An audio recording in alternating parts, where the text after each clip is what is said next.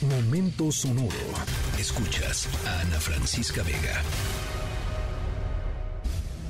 Sensual, un movimiento sensual, sensual, un movimiento muy sexy, sexy, un movimiento muy sexy, sexy. Y aquí se viene azul azul con este baile que es una bomba. Para bailar esto es una bomba, para gozar esto es una bomba, para venir Bueno, arrancamos el lunes guapachoso, no, no sé. Pues para contrarrestar el frío, la verdad, para contrarrestar el frío aquí que se está sintiendo en la Ciudad de México, arrancamos guapachosos. Nuestra historia sonora es explosiva, se los digo. Em, les vamos a platicar sobre un algo que pasó que incluyó una bomba, eh, un ataque masivo de histeria y un gran, gran, gran malentendido. Eh, no se preocupen eh, si es que están aterrorizados por una eh, explosión sorpresa, por ejemplo, esta bomba de las que hoy les voy a platicar, eh, no es muy agradable, nadie va a querer estar cerca nunca de algo así, pero, pero no es peligrosa en absoluto. Eh, hizo pasar un mal momento a un grupo de personas, pero no, no, no corrían peligro. Simplemente se asustaron. Al ratito les voy contando de qué bomba se trataba. baile que es una bomba. Desde Bolivia salió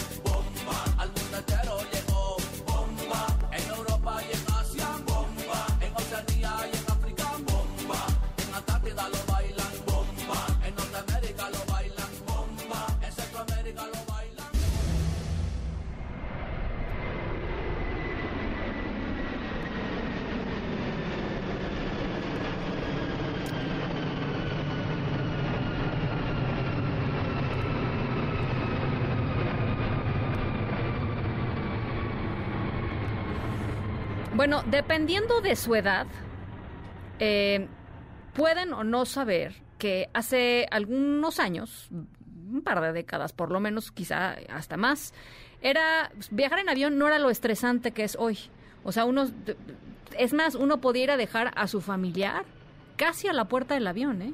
Este, y ahí el, cotorreo y ¿no? este, uno se la pasaba bomba adentro, etcétera, etcétera.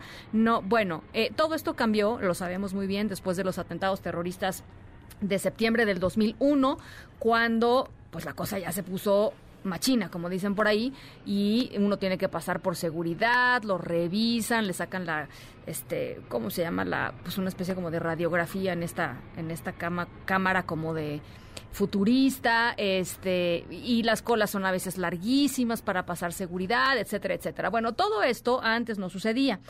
Pero a pesar de todas estas medidas nuevas de seguridad, eh, la persona protagonista de nuestra historia sonora logró meter un em, peligroso producto de contrabando en un avión que cuando fue descubierto provocó pánico en el avión entero. Ya les decía hace ratito, pues descubrieron que era pánico infundado, pero pues pánico y al fin y al cabo. Al ratito les voy contando de qué se trató.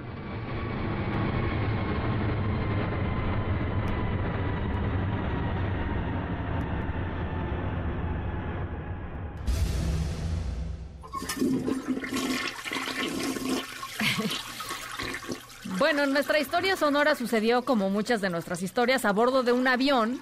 Eh, iba, eh, esta vez en el baño, de hecho, de uno de los aviones, iba de Panamá a Tampa, Florida. Y despegó pues normal, ¿no? Sin embargo, de repente las cosas empeoraron porque eh, se pusieron a, se empezaron a poner extrañas porque cuando uno de los pasajeros entró al baño del avión, eh, encontró pues un paquete sospechoso envuelto en una bolsa de plástico. Imagínense nada más el susto. El pasajero pensó pues que era una bomba, ¿no? O que era algo, pues, este, sí, pues una bomba, algo, algo que les iba a hacer muchísimo daño.